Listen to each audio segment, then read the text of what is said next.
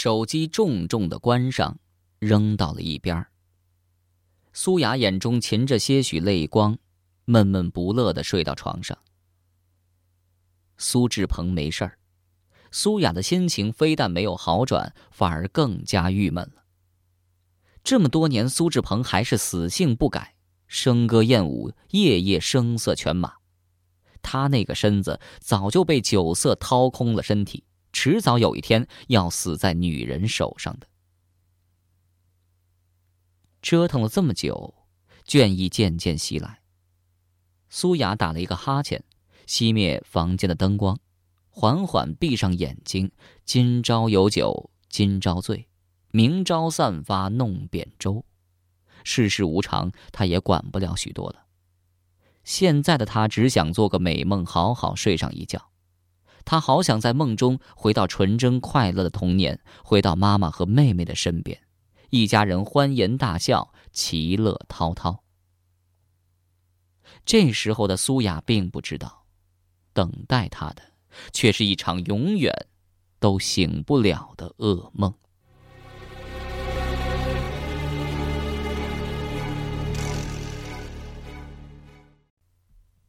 清晨，乳白色的朝晖淡淡的攀爬在果绿色的落地窗帘上，黑沉沉的屋子里渐渐的亮了起来。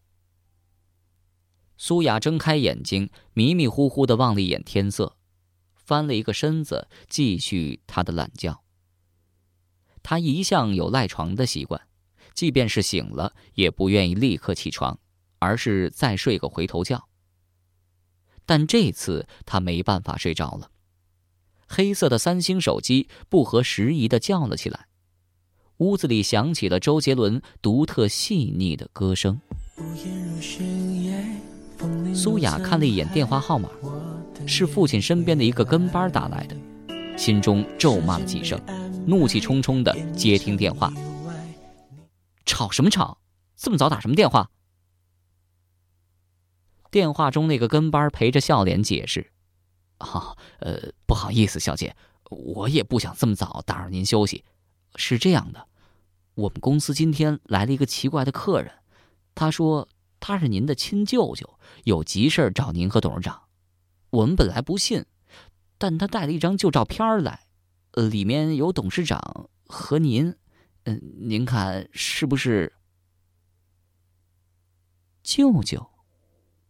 苏雅愣了愣，印象中的确有一个舅舅，生活在临近南江市的另一个城市里，但是一直就没有过来往。自从十几年前父亲和母亲离婚之后，他就再也没有听到母亲和妹妹的音讯。稍大一些之后，苏雅询问过母亲的地址，可是父亲死活不肯说，为此两父女还闹得很不愉快，经常相互指责。读高中的时候，苏雅多次去那个城市寻找，却因为没有确切地址，总是竹篮打水一场空。她不明白父亲为什么会这么没人性，完全没有考虑女儿的感受。把她留下，好好招待，我马上就到公司去。苏雅马上从床上蹦起来，迅速穿好衣服，连洗脸刷牙也顾不上了。噔噔噔，一路小跑出了小区，打的赶到父亲的公司。在公司的接待室，苏雅见到了舅舅。舅舅穿着一件褪了色的蓝色工人制服，狠狠的吸着两元五角一包的廉价香烟，满脸忧色，愁眉苦脸，唉声叹气。见到苏雅进来，他端详了好久，这才说：“你。”你你是小雅吧？苏雅微微点头，一脸狐疑。舅舅，没想到舅舅却哇的一声哭了起来，泪流满面。原本就显得有些苍老的脸，现在看上去显得更加凄惨可怜。小雅，见到了你就好，你你那可怜的妹妹。我真不知道以后怎么向你妈交代。妹妹，仿佛被针刺了一下，苏雅陡然紧张起来。不好的预感再次萦绕心头。妹妹怎么了？她出事了！啪的一声，舅舅突然对自己打了一个耳光，哭着说：“我对不起你妈，我对不起你外婆，他们把小叔托付给我，我却没照顾好。”舅舅的举止越反常，苏雅心里越害怕，情急之下也顾不了舅舅的感受，大声催促：“你你倒是说呀，妹妹怎么了？还有妈妈和外婆怎么没来？”你妈妈和外婆早走了，你妈妈把小叔交给你外婆，你外婆把小叔交给我，可现在，小叔却躺在医院里，就快死了。仿佛被突然抽空了身体，整个人都失去了依托。苏雅眼前一片黑暗，晃了几晃，勉强站住。从小，他就一直憧憬能够和母亲和妹妹重逢，重新快快乐乐、纯粹而简单的生活在一起。多少次，他梦到母亲慈爱的笑容，经历了几千个日日夜夜之后，依然音容不改，如刀如刻。成为他心中最深的痛。现在一切都破灭了，母亲死了，外婆也死了，就连妹妹现在也要死了。老天为什么这么残忍，将世界上最沉重的痛苦就这样全部堆积到他脆弱的心房里？泪水无声息的轻轻涌出，鼻子酸酸的，心脏仿佛挖空了，空荡荡的。看到苏雅惨白的脸色，舅舅反而停止了哭泣。小雅，你没事吧？苏雅摇摇头。我没事儿。小叔现在怎么样了？他昨天从三楼摔下去，送到了第二附属医院抢救。我接到电话，连夜赶到医院，手术已经做完了，小叔现在还在昏迷中。医生说，如果三天里醒不过来，就很可能会成植物人儿。苏雅知道，第二附属医院就是南江医学院附属医院，医疗水平在全省也是能数得着的。他深呼吸几次，感觉身体恢复了正常，对身后的公司职员说：“你们现在就去找苏志鹏，叫他来第二附属医院找我。”如果不来的话，我一把火把他公司烧了。公司职员们唯唯诺诺，没一个敢多嘴。苏雅的脾气他们是知道的，说得出做得到。这年头找个好点的饭碗不容易。从公司出来，外面已经下起了霏霏细雨，雨水淅淅沥沥、朦朦胧胧，仿佛一幅泼墨山水。将路边的景色勾勒得灰沉沉的。苏雅和舅舅打了一辆出租车，匆匆赶往附属医院。大颗大颗的水珠撞击在挡风玻璃上，粉身碎骨，崩裂成蒙蒙的水汽。苏雅心不在焉地望着街道上一座座倒退的建筑物。舅舅，你们怎么一直不来找我？舅舅叹了一口气说：“唉，你妈妈走的时候就叮嘱了，叫我们家的亲戚不要去找你父亲。他和你父亲有离婚时立下的协议，从此天各一方，各安天命，永不来往。那我父亲为什么要和母亲离婚呢？”舅舅咳嗽了两声，这个。要问你父亲，我也不清楚。问父亲，哼！苏雅心中冷笑，父亲怎么会告诉他这些事情？这些年来，父亲非但自己没提过母亲和妹妹，而且还不准他提。他实在不懂，一个好好的幸福家庭，为什么非要离婚、骨肉分离？总算是开到了附属医院门口，苏雅冒雨下车，疾步跑向住院部。由于跑得太快，一路上险些撞到医护人员。很快，苏雅找到苏叔所在的二十四小时监护病房。苏叔的头上缠满了绷带，只露出两只眼睛，插着氧气管，没有一点声息，仿佛一具失去生命活力的尸体，僵直的卧在惨白的病床上。只有监护仪荧屏上面的不时跳跃的线条，让苏雅稍稍安心些，起码这证明了苏叔。还活着，心痛，真的很痛。苏雅的心都碎了，她从来没有如此悲伤过。这个躺在病床上的垂死病人，就是他一脉相传的亲妹妹。他曾幻想过很多次和妹妹重逢的美好场景，却无论如何也想不到，他和妹妹竟然是以这种方式重逢。舅舅站在一旁缄默无语，本来就饱经沧桑的老脸皱纹陷得更深了，显出一道道显眼的豁口，显得特别凄楚，让人于心不忍。此情此景，他只能保持沉默，无论说什么做什么，都无法减轻他内心的愧疚感。他只能向他所信奉的神灵祷告祈求，发发善心。保佑他的小侄女能够吉人天相，快点醒来，渡过难关。从看到苏叔的第一眼，苏雅就油然而生一种无以名状的亲切熟悉感。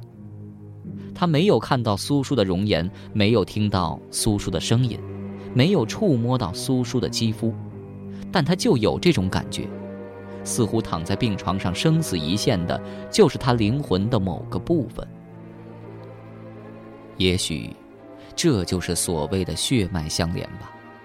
他甚至能够感觉到苏叔的痛苦，那种被压抑在黑暗世界中无力挣扎、苦苦支撑的痛苦。苏雅缓缓的坐下来，握住了苏叔的手。苏叔的手很柔软。像一团棉花般，没有一点韧性。输液管中的药水慢慢凝聚成弧形的水珠，缓缓滴落。监护仪屏幕上的心电图越来越微弱，隔了很久才有气无力的跳动一下。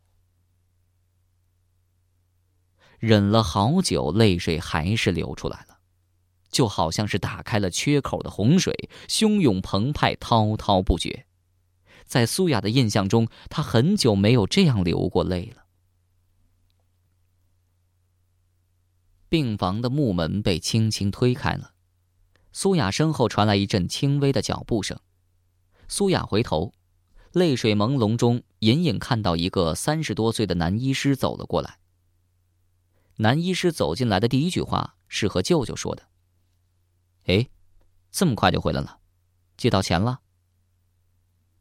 舅舅显得十分木讷，嘴唇动了动，却没有说出话来，昏黄的眼珠求助似的望着苏雅。苏雅的父亲苏志鹏是南江市颇有名声的房地产商，开发的楼盘广告在南江市的主流媒体中随处可见。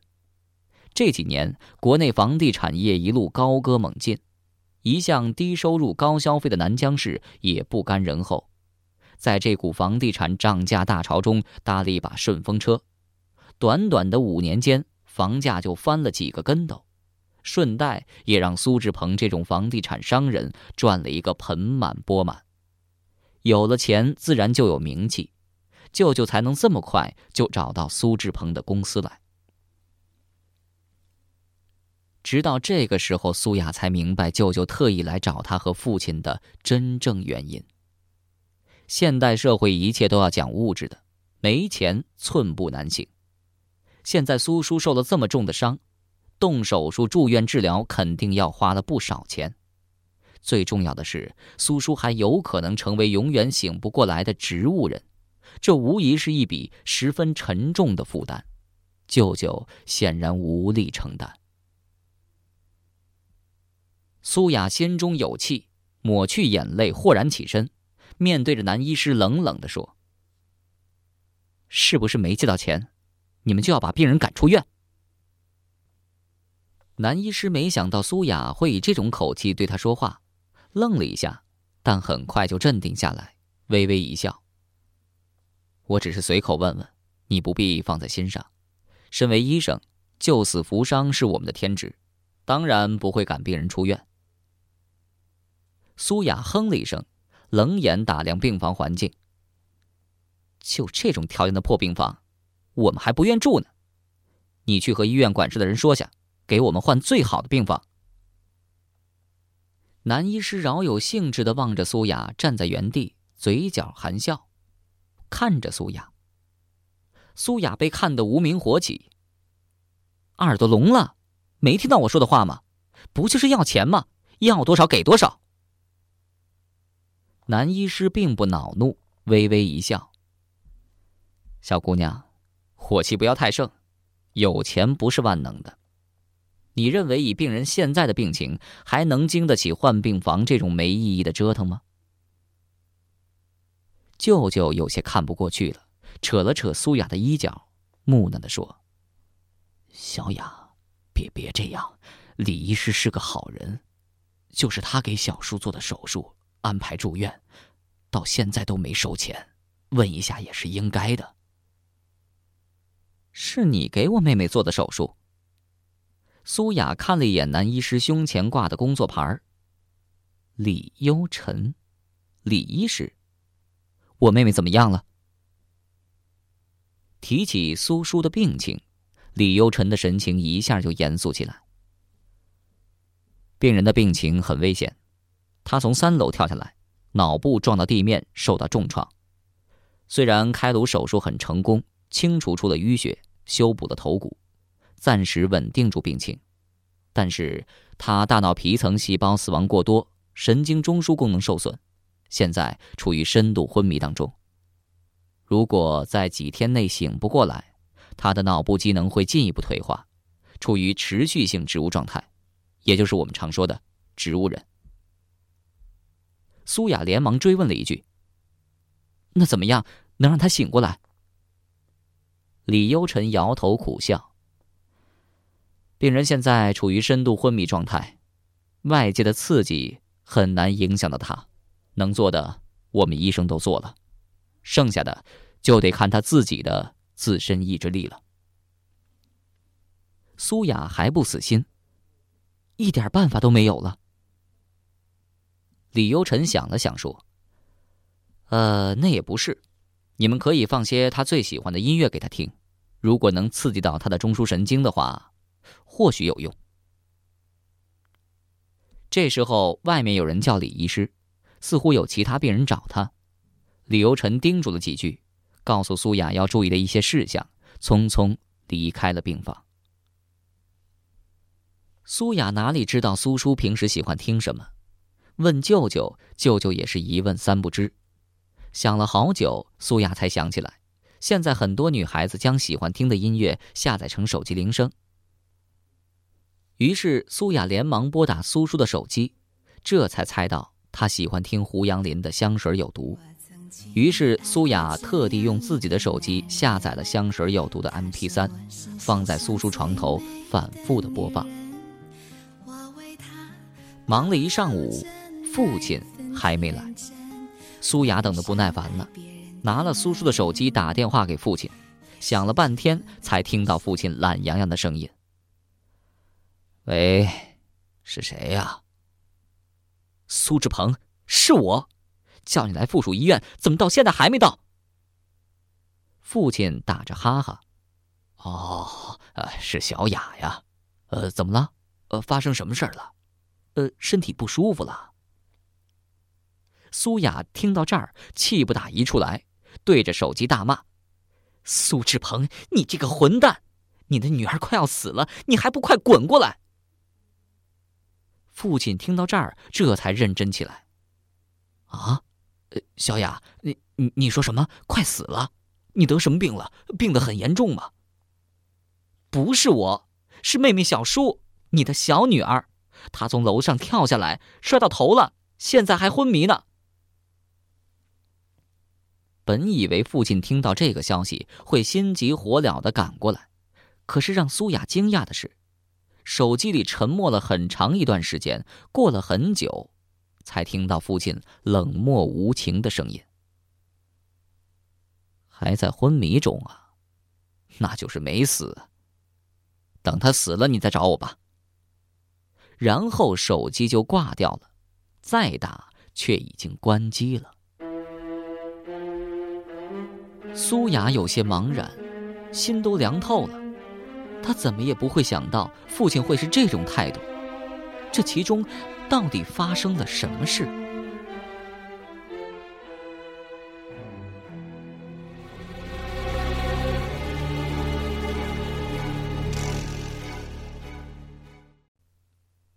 中午吃饭的时候，舅舅搓着手，结结巴巴的对苏雅说。